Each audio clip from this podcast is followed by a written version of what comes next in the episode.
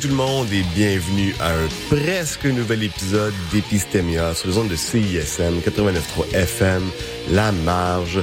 Gabriel Bouvier avec vous, comme d'habitude, pour cet épisode non numéroté de l'émission. Cette semaine, on fait un petit retour dans les archives parce que ben c'est le temps des fêtes, c'est Noël bientôt, le jour de l'an. C'est c'est pas le meilleur moment pour mettre en valeur les entrevues que j'ai enregistrées récemment. Et aussi, euh, ça a été comme une période quand même assez occupée pour moi. On va s'en reparler éventuellement, probablement dans un, un épisode rétrospectif de l'année 2023. Je pense que, que je vais faire en début janvier. Mais pour l'instant, on va jaser avec... Euh, on va jaser. On va vous passer un épisode qui a été fait en 2021. Probablement euh, une des premières entrevues que j'ai faites. Je pense que c'est la deuxième ou la troisième je c'est la troisième, avec Marianne Vio, qui était à Miel Montréal, qui est maintenant Polyflora. On a parlé d'abeilles. C'est peut-être juste le bon moment pour parler d'abeilles, parce que dehors c'est gris, c'est pas exactement froid. C'est un peu weird. On va se rappeler une petite dose de soleil. Et euh, côté musique, ben on est allé faire un petit tour dans le top 50 euh, franco et anglo de CSM qui est sorti euh, il y a quelques semaines maintenant. On fait on jette un petit regard là-dessus, des affaires qui ont pas nécessairement fait la cote pour moi dans le, comme mes top 10 personnels, mais qui ont retenu mon attention pareil, puis toujours comme quand même assez intéressant. Puis d'ailleurs, on commence ça avec une petite toune.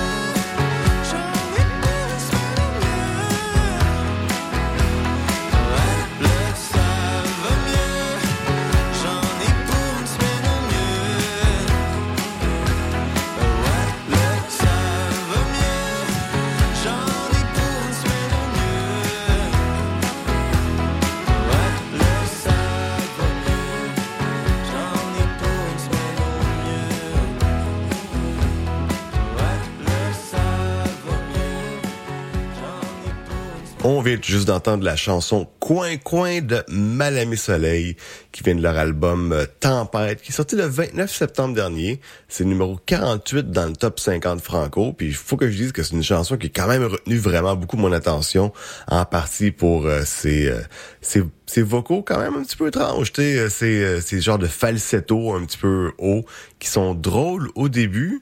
Comme je dis, ça retient quand même assez l'attention, mais qui qui cache un petit peu peut-être un, un, côté, euh, disons, euh, mélancolique à la chanson, un petit peu euh, tristounet, je sais pas, je, je, pensais jamais dire ça à la radio.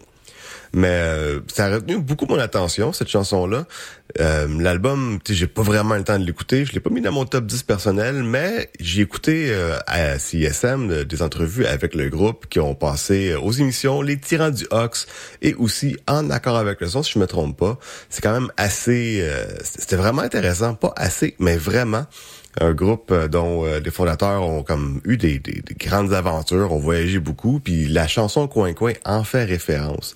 Fait que si jamais, euh, je pense que c'est encore en en ligne sur le site. Fait que si vous avez le temps, allez regarder les Tyrans du Ox, regardez, écoutez les Tyrans du Ox et en accord avec le son pour cette entrevue-là. Et là, ben là, on va procéder avec l'archive, l'entrevue avec Marianne Vio qui était à Polyflora je dis était, je, je pense qu'il est encore comme euh, pigiste là-bas, mais euh, était formatrice euh, au moment où on a fait l'entrevue.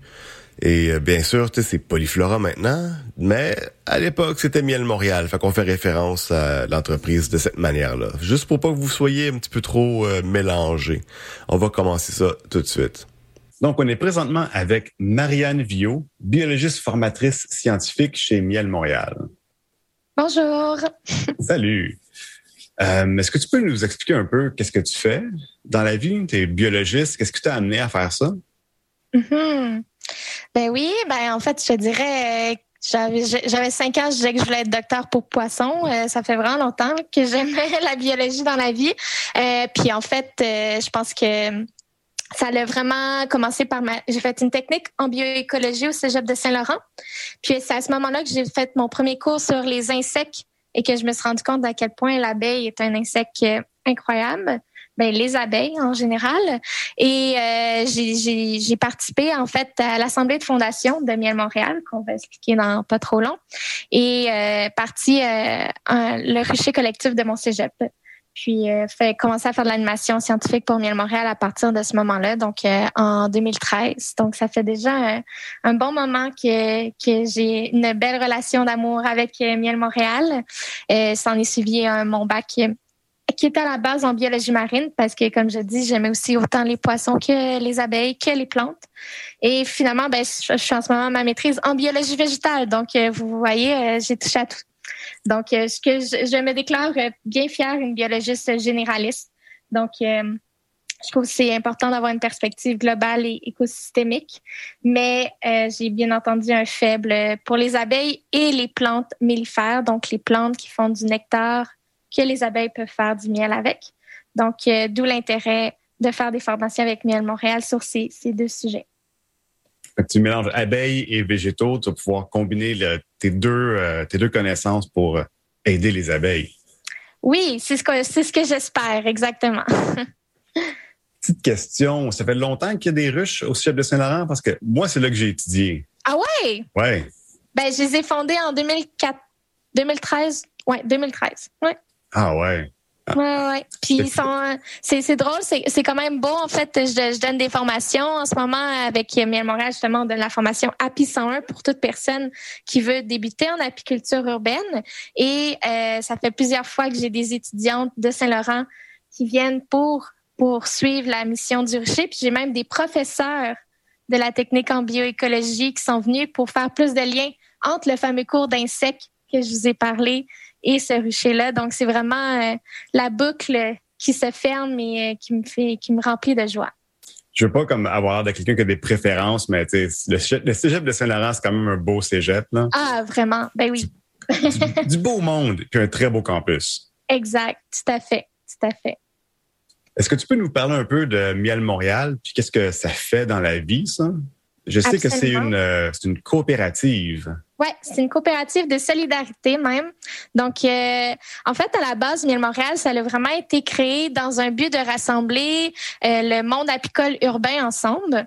Puis rapidement, en fait, euh, euh, le monde apicole urbain a pris une ampleur assez incroyable. On est passé de trois ruchers à des milliers en quelques années, ce qui euh, a commencé à, à sonner l'alarme chez plusieurs experts en biologie qui tournaient autour de, de la coopérative Miel Montréal. Et en fait, donc, on a décidé de, de modifier notre mission pour maintenant utiliser les ruchers comme un outil éducatif. Et que notre but, c'est vraiment plus de promouvoir euh, la sensibilisation et l'éducation à la biodiversité urbaine, créer des aménagements pour les pollinisateurs et le reste de la biodiversité et finalement, on, on, garde quand même l'importance d'enseigner des bonnes pratiques apicoles responsables pour les ruchers qui sont actuellement présents à Montréal. Quand tu dis sonner l'alarme, qu'est-ce que ça veut dire exactement? J'ai des petites suspicions, on va peut-être en parler un peu plus tard, mm-hmm. mais c'est que je pense qu'il y avait beaucoup de monde qui se, qui se mettait des ruches sur leur toit. Puis avoir une ruche, c'est compliqué. Ben exact. Tu deviens responsable de la vie euh, de des fois 100 000 euh, êtres vivants. Donc, euh, plusieurs personnes pensent que mettre une boîte d'abeilles par la suite, ça, roule tout seul, c'est magique. Malheureusement, ce n'est pas le cas et surtout pas dans le, monde dans lequel on vit, surtout pas en ville. Donc, la problématique, c'est qu'on a continué à ajouter plus en plus d'abeilles et les abeilles, ben ça a besoin de quoi? Ça a besoin de fleurs. Donc, on a amené plus d'abeilles dans notre environnement urbain sans pour autant ajouter plus de fleurs pour les nourrir. Donc, c'est vraiment ça l'alarme qui a été euh, sonnée, c'est de se rendre compte que de plus en plus, il y a de compétition entre les abeilles à miel, donc l'abeille domestique, celle qu'on met dans nos ruches. Mais en plus de ça, on a de la compétition entre ces abeilles-là qui ne sont pas indigènes du Québec, donc ne viennent pas de l'Amérique, et nos abeilles indigènes à nous, donc nos pollinisateurs indigènes qui étaient là bien avant euh, qu'on installe des ruches et qui déjà avaient de la difficulté à trouver toute leur nourriture en ville. Puis en plus de ça, on leur rajoute un, un compétiteur. Donc, Miel Montréal a une mission d'éducation par rapport à ça. Oui. Qu'est-ce que tu peux nous dire là-dessus? Ben, c'est ça. Donc, euh, on, on, donne beaucoup d'ateliers. Donc, euh, des ateliers euh, donc pour tout le public, que ce soit pour les enfants, que pour les adultes, pour faire bien comprendre l'importance des pollinisateurs en général, la problématique potentielle de l'apiculture urbaine si on la met pas en perspective écosystémique, mais aussi plein de belles solutions pour parce que hein, tout n'est pas noir. Il y, a, il y a plein de belles façons de s'assurer que les pollinisateurs soient mieux accueillis dans nos villes donc, euh, c'est ça, on fait aussi beaucoup d'ateliers plus euh, en termes euh, de, de, formation pour autant être des meilleurs apiculteurs ou aussi pour faire des bons aménagements pour les pollinisateurs. Donc, on en donne autant à des spécialistes. Donc, je m'en vais dans les centres horticoles à, apprendre aux futurs horticulteurs comment créer des plates-bandes meilleures pour les pollinisateurs que pour monsieur, madame, tout le monde qui veulent simplement agrémenter leur balcon d'une manière à, faire une différence.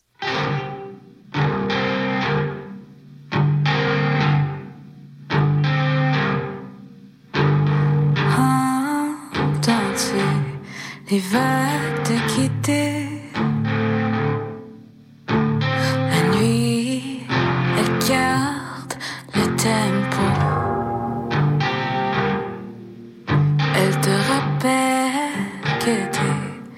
Toujours en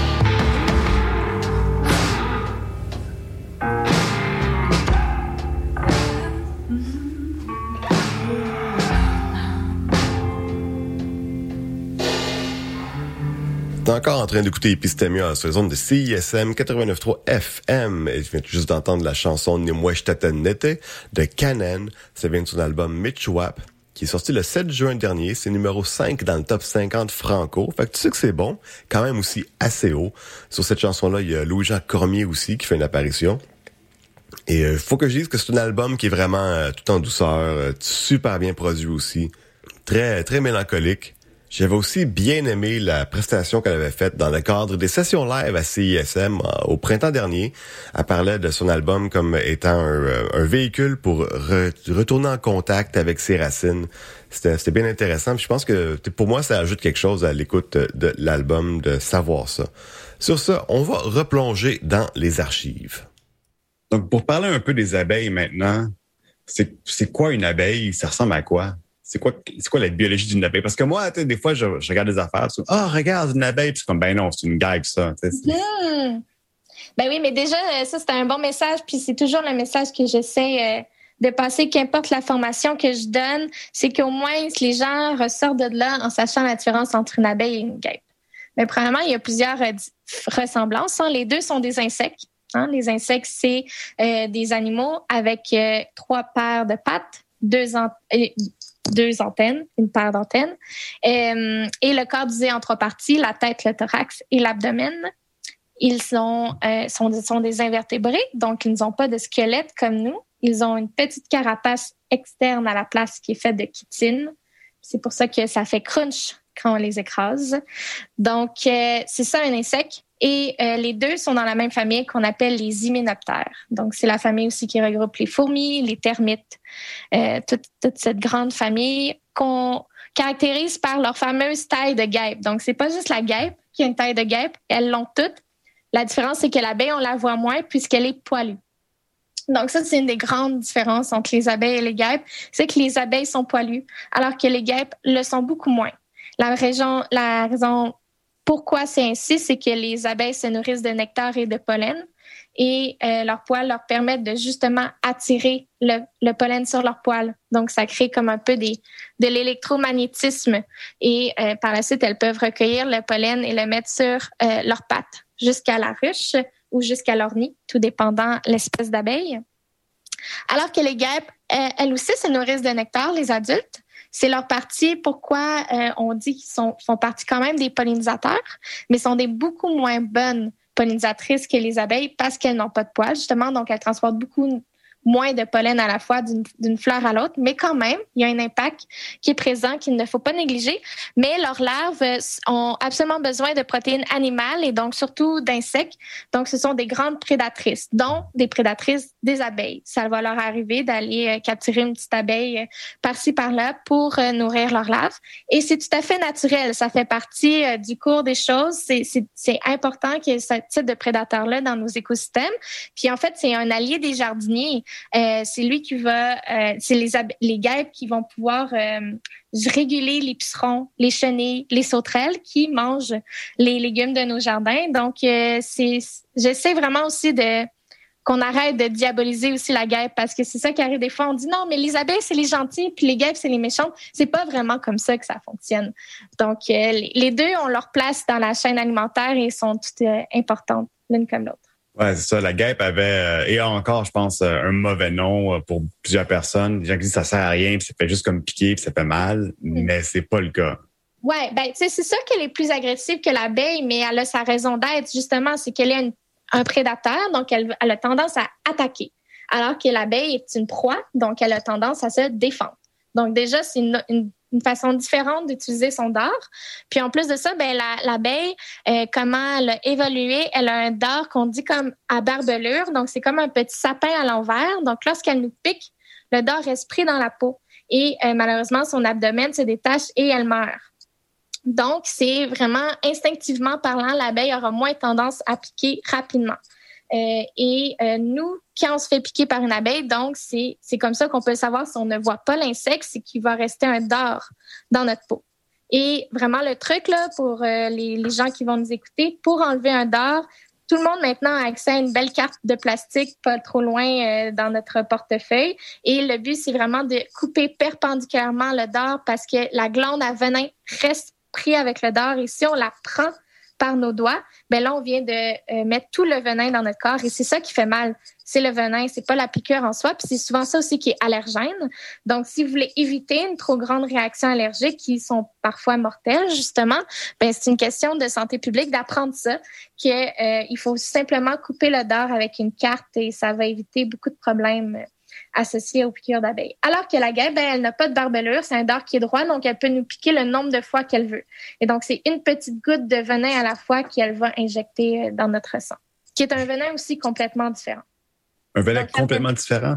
Oui, donc certaines personnes peuvent être allergiques aux guêpes et pas aux abeilles et vice- vice-versa. Donc, elle va piquer jusqu'à épuisement de son stock. Ben, jusqu'à temps qu'il est tanné.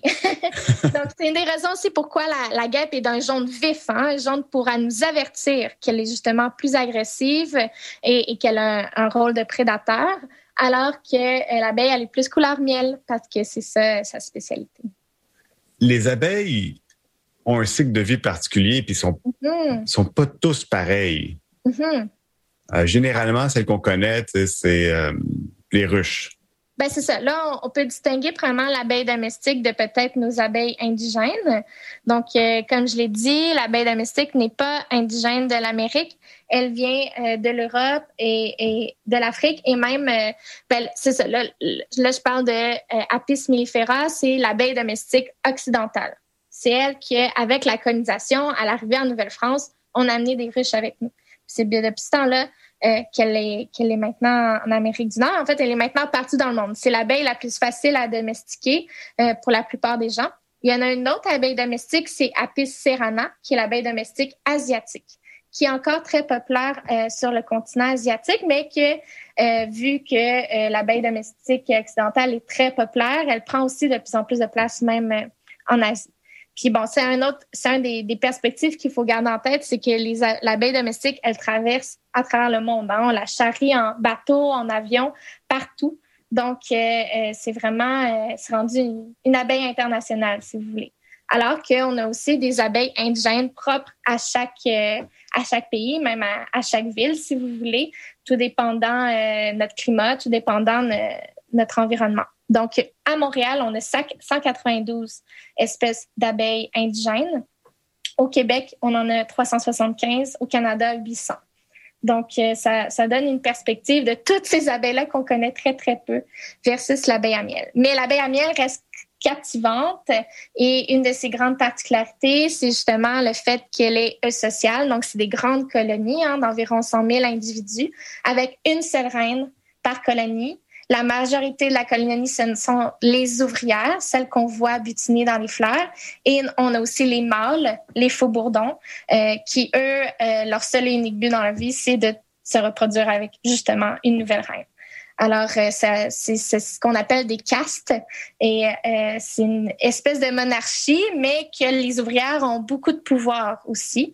Et les ouvrières ont un cycle de vie bien à elles où elles J'aime bien dire qu'elles passent en, d'environ sept adolescences différentes au fur et à mesure de leur petite vie qui dure six semaines durant l'été. Donc, euh, elles, elles ont des tâches toutes différentes et elles vont changer euh, autant de comportement, mais aussi anatomiquement euh, au fur et à mesure que les tâches changent. Donc, elles vont passer de nourrice à tranquillement, euh, ben, nettoyeuse, nourrice, charpentière, magasinière, euh, gardienne, ventileuse, puis butineuse. Donc, euh, c'est les abeilles qu'on voit euh, dans les fleurs, c'est les plus vieilles abeilles qui sont sur le près, proches de mourir. Ah Donc, ouais. Euh, ouais, elles meurent souvent d'épuisement. Euh, c'est, très énergivore pour elles euh, de, aller à un champ de fleurs puis de revenir à la ruche. Donc souvent, euh, elles vont mourir fatiguées dans une petite fleur. C'est comme ça que finit la vie d'une abeille. Fait que finalement, ils n'ont pas de retraite, c'est ça? Ah non, ça l'arrête jamais. pas une ouvrière. non, une ouvrière. jamais, jamais. Ouais.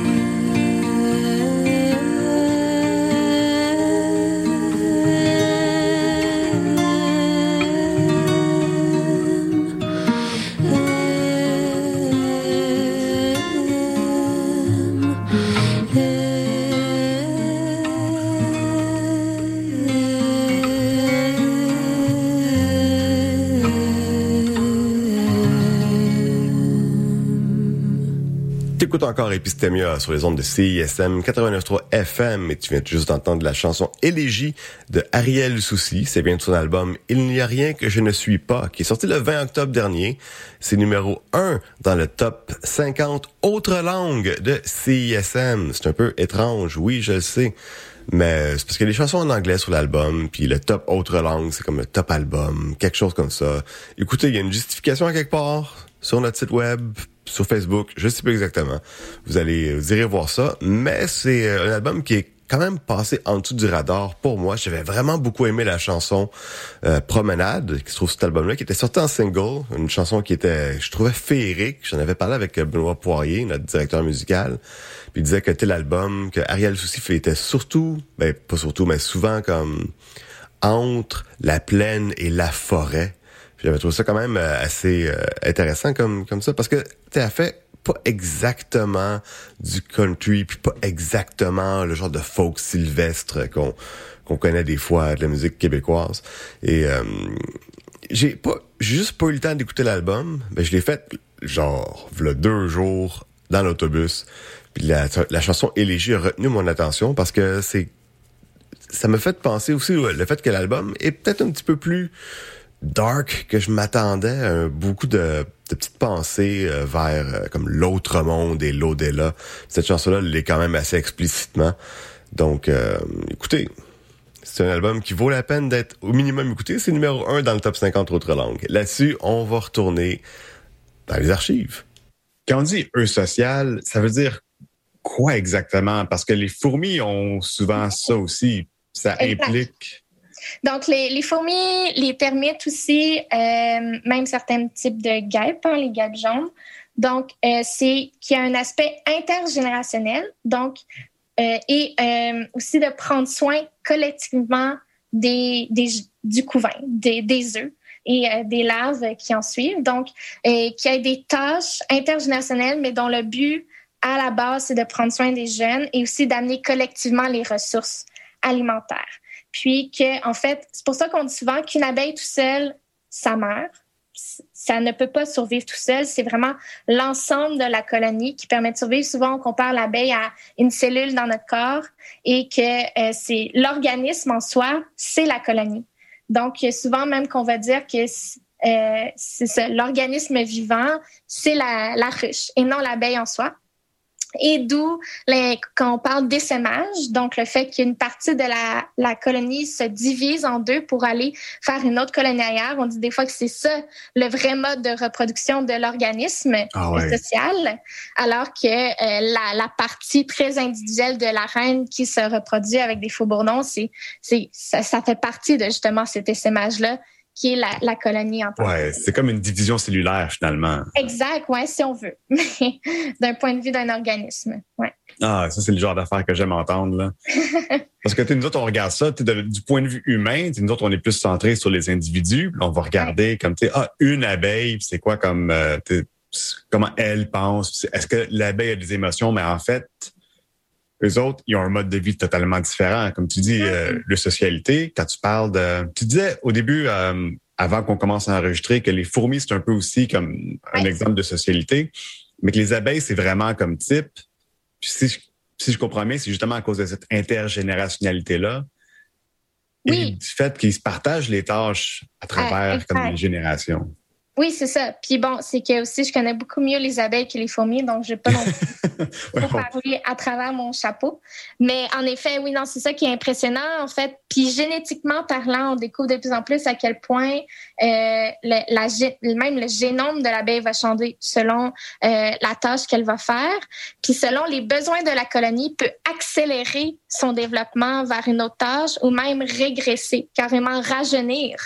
Euh, si euh, il y a une perte tout à coup euh, dans la colonie, que euh, pas, il y a un empoisonnement qui fait en sorte que toutes les nourrices d'un coup meurent empoisonnées, ben euh, les plus vieilles abeilles vont retourner à la, à la tâche euh, qui était plus jeune de nourrir les larves pour s'assurer de maintenir la colonie. Donc, c'est des aspects comme ça vraiment fascinants qui, se. Puis c'est vraiment ça, une espèce d'intelligence collective parce qu'une abeille en soi, euh, ça le on peut quasiment pas appeler ça un cerveau, ce qu'ils ont dans la tête. C'est des ganglions, euh, neuro- des, quelques petites neurones seulement en- ensemble. tu sais. Donc, euh, c'est vraiment l'intelligence collective qui fait la force de la colonie.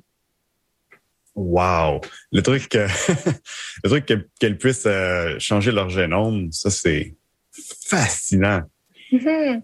Mais ils sont très, très sensibles à leur environnement. Les abeilles, tu sais, on, on dit qu'une abeille, euh, euh, c'est ça, l'agressivité d'une ruche, c'est 7000 gènes en soi. Euh, donc, c'est souvent relié à la génétique de la reine. hein. C'est la seule mère de la colonie. Donc, c'est elle qui va donner la génétique à, à, à tout le reste de la colonie. Mais si il y a une agression environnementale, par exemple, si un ours vient attaquer la ruche, ben, il y a 300 gènes qui vont être exprimés d'un coup et qui vont rester. Et donc, ils vont, qui vont faire en sorte que la ruche va être un peu plus agressive qu'elle l'était avant. Donc, euh, c'est pour ça aussi qu'on dit d'une certaine manière qu'ils sont très sensibles à leur environnement et euh, donc ils sont aussi des indicateurs de cet environnement-là. Et en plus de ça, c'est qu'ils se nourrissent de la, de la base de la chaîne alimentaire qui sont les fleurs. Donc, euh, c'est sûr que si les fleurs, il y en a moins, ben les abeilles vont moins bien et le reste de l'écosystème va moins bien aussi parce qu'elles participent à la pollinisation et donc à la création des fruits de notre euh, base alimentaire. Juste une petite parenthèse avant de continuer sur l'idée de la biodiversité. Euh, c'est juste que je lisais des trucs sur la génétique il y a quelque temps. Et généralement, la génétique, c'est t'as tes gènes, c'est stable, c'est un, c'est un plan pour ta, la création de comme ton corps puis tout ça. Je trouve juste ça comme intéressant qu'une abeille puisse éditer ça d'une certaine manière. Ah, mais on peut le faire aussi, c'est ce qu'on appelle de l'épigénétique, là. Euh, je- Ah, ok, ouais. pas faire euh, de la, la grosse biologie aujourd'hui. Euh, mais c'est, en effet, le, le, le vrai génome de l'abeille reste le même, mais c'est les, les, les- comment ils vont s'exprimer qui Ouais, va ça. changer selon son environnement puis selon les besoins de la, la colonie. Mais c'est Ah, c'est des changements très rapides qui- qu'on observe très peu euh, ailleurs encore. Euh, tu disais que les abeilles, c'est important pour la biodiversité, Oui. essentiellement parce que sont comme ils se nourrissent de la base de, de, de- de- de- comme des aliments, Mhm. La base des aliments. Ils se nourrissent de, de, de fleurs. Mhm. Puis c'est tout un système très bien ficelé ensemble.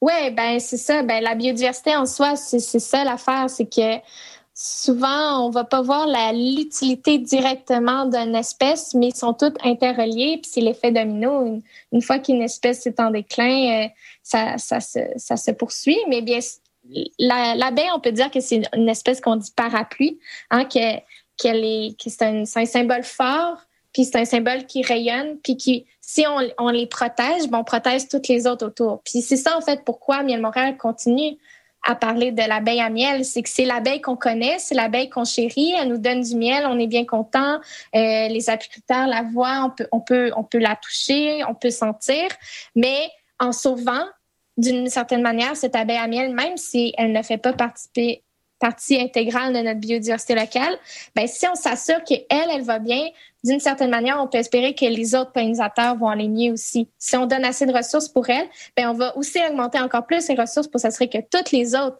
pollinisateurs et, et bien entendu tous les autres insectes aussi qui ont besoin autant de plantes indigènes, ben fassent, soient, soient, soient plus heureux dans nos écosystèmes actuels qu'ils sont présentement. Ouais, c'est un genre de baromètre. Oui, exact, c'est ça. Je voulais en parler un peu plus tard, mais je ne peux pas m'empêcher d'amener le sujet présentement. Les, les abeilles à miel européennes, le fait qu'ils soient ici, ça a dû effectuer un changement dans euh, les- juste au niveau des abeilles indigènes. Mhm. Euh, Est-ce qu'ils prennent plus de place, les abeilles, les, les, a- les abeilles à miel? Ouais, ben oui, ben c'est pourquoi c'est une des raisons pour qu'on l'utilise autant euh, l'abeille à miel, c'est que elle est, est, est une excellente pollinisatrice, puis euh, elles sont beaucoup, hein, comme je l'ai je l'ai répété plusieurs fois là, des, des milliers d'individus dans une ruche. Donc c'est sûr que ça prend, ça va butiner beaucoup de fleurs à la fois. Puis aussi, l'abeille domestique, elle, elle est un peu euh, control freak, si tu veux. Tant qu'elle n'a pas fini une espèce de fleur, elle va pas aller butiner la suivante. C'est pour ça qu'on est capable de faire des miels euh, d'une seule espèce de fleur, mettons du miel de trèfle, du miel de bleuet, c'est que tant qu'elle n'a pas fini le, le trèfle, même s'il y a des pissenlits à côté, elle va aller pas les butiner tant qu'elle n'a pas terminé. Donc, ça la rend très intéressante pour la pollinisation industrielle, justement, de ce côté-là. Par contre, l'effet inverse, c'est que, ben, en mettant euh, euh, une ruche dans notre environnement, ben, euh, il y a encore très peu d'études qui l'ont démontré, puis on j'espère que ça s'en vient, mais il y a une, une étude de Londres sur les ruches en ville qui a démontré en fait qu'une ruche, une seule ruche, ça a besoin d'un hectare de lavande ou huit hectares de trèfle. Juste une ruche. Et là, on se dit qu'il y en a des milliers à Montréal, donc il faudrait des milliers d'hectares de, de lavande ou de trèfle pour euh, correspondre à leurs besoins, ce qui est malheureusement pas le, le cas en ce moment. C'est ça l'affaire avec la nature, c'est que c'est très fluctuant. Chaque fleur fait une quantité de nectar qui est différente. Puis, ben, on peut même aller plus loin en disant que le nectar est euh, indirectement relié au nombre de précipitations. Donc, s'il pleut pas beaucoup, s'il y a moins accès à l'eau, avec les changements climatiques, c'est ce qui s'en vient, ben, il y aura aussi moins de nectar dans les fleurs. Donc, il va falloir encore plus de fleurs pour les mêmes besoins initiaux. Ouais. Ça, ça veut dire que si tu si as des, des ruches partout à Montréal sans, sans tenir compte de, la qualité de fleurs que tu vas avoir, tu risques d'avoir des problèmes avec euh, pas juste ta ruche, mais la ruche de tes voisins aussi. Mhm, exactement. Ben c'est ça. Ça c'est une des une des cris d'alarme qu'on qu'on a eu à quelques reprises, c'est qu'il commençait à avoir de la compétition entre les riches. Les riches les plus fortes vont aller piller, donc voler le miel des riches les plus faibles. Donc si elles se chicanent même euh, entre la même euh, espèce en voisinante, imaginez à quel point elles ne doivent pas laisser beaucoup de place aux, pollinisateurs indigènes. Euh, le peu d'études qui ont été démontrées démontrent vraiment que c'est interrelié au, nombre de ressources alimentaires. S'il y a assez de fleurs pour tout le monde, il n'y aura pas de chicane entre, entre les abeilles à miel et les abeilles indigènes. Elles vont, elles vont se partager les ressources équitablement. Mais c'est vraiment le fait qu'il en manque qui crée euh, ces problématiques-là. Tu, tu disais que les, euh, les abeilles vont piller les ressources des autres. Moi, j'ai entendu des histoires que t'as des ruches, peuvent comme se promener puis se rencontrer puis comme communiquer ensemble. C'est un phénomène qui est connu ou euh, c'est j'ai entendu ça? C'est weird, c'est un whack sur internet qui me dit ça. Non, en fait, c'est ça, non. Une ouvrière, si elle ose entrer dans une ruche qui n'est pas la tienne, elle va se faire euh, sortir rapidement et attaquer et même tuer s'il le faut. Euh, c'est impossible pour une ouvrière d'une autre ruche, euh, si la ruche est en bonne santé, de, euh, de, de se faire entrer. La problématique, c'est si une ruche ne va pas très bien parce qu'elle est déjà affaiblie par plein de facteurs qu'on peut parler plus tard, pourquoi les abeilles vont pas très bien et qu'en plus elles manquent de, de ressources, ben là, c'est là que les abeilles vont réussir à, à aller voler les ressources. Mais c'est vraiment quelque chose euh, qui n'est pas facile à faire et euh, rarement euh, les abeilles vont vouloir communiquer entre elles. La grande différence, c'est les faux bourdons. Les faux bourdons, les mâles de la colonie, euh, ils sont très peu, euh, disons, euh, ils sont un peu insignifiants pour les ouvrières parce qu'ils ils ne sont pas capables de se nourrir par eux-mêmes. Ils ont besoin des ouvrières pour se nourrir, donc ils ne sont pas capables de voler du miel. Euh, leur seul but unique, je l'ai déjà dit, c'est de se reproduire avec euh, des futures reines, donc des princesses, si vous voulez. Alors, euh, c'est les seuls qui ont le droit de rentrer dans n'importe quelle ruche juste pour voir, ah, est-ce qu'il y a des princesses qui s'en viennent, puis aller euh, juste se promener de gauche à droite. Donc, on dit souvent que c'est le faux bourdon qui connecte les ruches en chambre. Ce qui a aussi son mauvais côté, ça peut être vu comme quelque chose de, romantique, de cute à dire, la, connexion que le faux bourdon amène entre les ruches, mais c'est aussi lui qui amène les maladies et les parasites.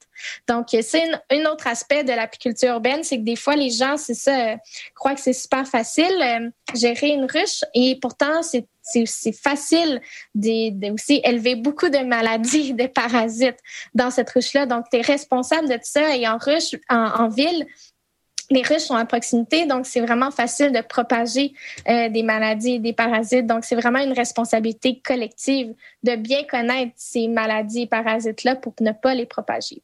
Et donc, le faux bourdon participe malheureusement à cette problématique, si vous voulez.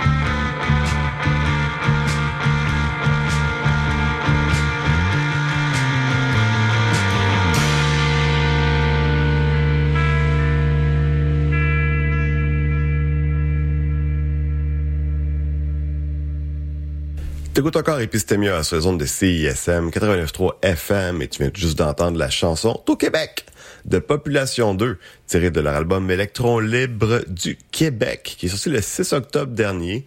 C'est numéro 10 dans le top 50 franco. Un autre album qui est passé un tout petit peu en dessous de mon radar parce que j'ai comme juste pas eu le temps vraiment de l'écouter. Parce que j'ai deux émissions, faut que j'écoute vraiment beaucoup de musique quand même. Et j'ai passé des chansons comme qui étaient sorties en single de cet album-là, mais j'ai jamais plongé dans l'album au complet, mais j'en ai entendu souvent à CISM, c'est vraiment, je trouve que, je, je, je, je trouve que c'est une grande amélioration. Je veux pas dire amélioration, il y a comme une connotation là-dedans, mais je te le trouve meilleur que l'album d'avant. Ça je veux dire. Et euh, il y a beaucoup de grosses passes dedans qui comme sont vraiment psychédéliques. Puis ceux qui écoutent l'émission depuis un bout savent que j'aime les choses vraiment psychédéliques. Donc euh, quelque chose qui va rester dans mon baladeur pour faire une petite référence à une émission qui était en ondes à CISM pendant euh, l'automne. Donc, euh, ben c'est ça pour l'émission de cette semaine. La semaine prochaine, on va continuer à explorer cette entrevue-là qui est sortie des archives parce que, ben, écoutez, c'est le temps des fêtes. Hein, on va, on va garder les entrevues qu'on a faites pour comme la nouvelle saison parce que les gens peut-être qui sont un petit peu moins concentrés sur ce qui se passe euh, à la radio présentement. C'est peut-être mon intuition, je ne sais pas, j'ai peut-être tort. On va se laisser avec une tune qui bûche parce que j'aime ça euh, quitter les émissions, finir les émissions avec des tunes qui sont quand même assez qui brassent pas mal hein. Fait qu'on va écouter Limp de quoi? De Crab qui est tiré de leur album Visite du Temple Inné. Je le dis à chaque fois mais hum, quel titre? Qui est sorti le 13 octobre dernier, c'est numéro 31 dans le top 50 franco. Puis je me demande y a-tu vraiment un petit billet genre comme automne dans les tops je, sais pas, je me pose la question, quelque chose à vérifier. Après ça, ben c'est balado sur la montagne à 13h, à 14h, c'est la collation. À 14h30, si ça vous choque, si c'est pas ça vous choque, c'est apéro cigare parce que c'est une case partagée, mais je suis pas mal sûr que si ça vous choque. Puis à 16h, c'est Optum, tu veux pas manquer ça. Puis ben bien sûr, après ça, il y a toute la programmation euh, de soirée et euh, comme un petit peu aussi de nuit à CISM, toujours plein de bons stocks. Euh, si tu veux écouter plus d'épistémia, on est sur le site web au euh, cism893.ca. On est aussi disponible sur Spotify et Apple Podcast. Merci d'avoir été là. Et je sais pas, joyeux Noël. On se voit entre Noël puis jour de l'an. On s'entend, je sais plus. Écoutez, à la semaine prochaine.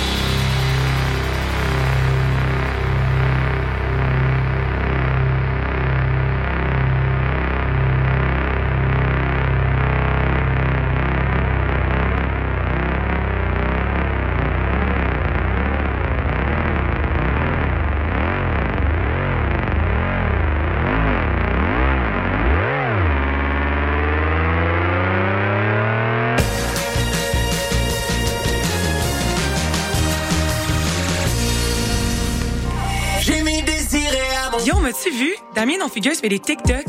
Camille, t'es sérieuse? Oui, je te jure. Non, je veux dire, tu me niaises, là. Ben non. Et tu te rends compte que tu parles de Yes McCann, rappeur québécois vraiment important? Anciennement dans Dead Obi? Non, ça te dit rien? Ok, attends, écoute. En haut 5, je serais great. Je le sais, je devrais, je serais grateful dire merci. Mais still, toutes les bêtes faut que je prends me rendent perplexe. Ça mine tout ce que je voulais, c'était le reste. Ah, tu parles de Jean-François Ruel, le gars qui participait au combat des mois à plus une fois plus on lit avec Marie-Louise Arsenault. Hein? Qui ça? Laisse faire. Si pour vous aussi la culture est une série de références nichées et obscures, ne manquez surtout pas Influence réciproque. Des entrevues, des recommandations et des astuces pour mieux apprécier l'art en bonne compagnie. Influence réciproque, votre dose d'osmose culturelle radiophonique, tous les lundis de 13h à 14h. Pour le temps des fêtes, l'Orchestre symphonique de Montréal vous invite à offrir la musique symphonique en cadeau. Faites vivre à vos proches une expérience musicale inoubliable à la Maison Symphonique. Offrez en cadeau deux concerts d'un même forfait et épargnez 25%. En vente maintenant sur osm.ca. L'OSM est présenté par Hydro-Québec.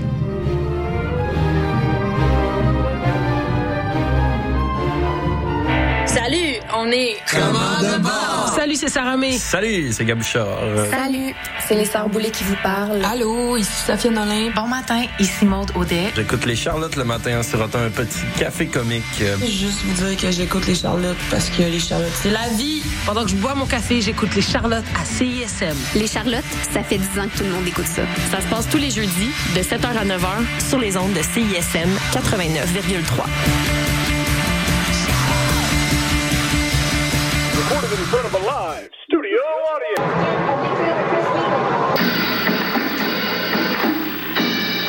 T'as rien trouvé de bon sur Netflix puis ça fait des heures que tu cherches?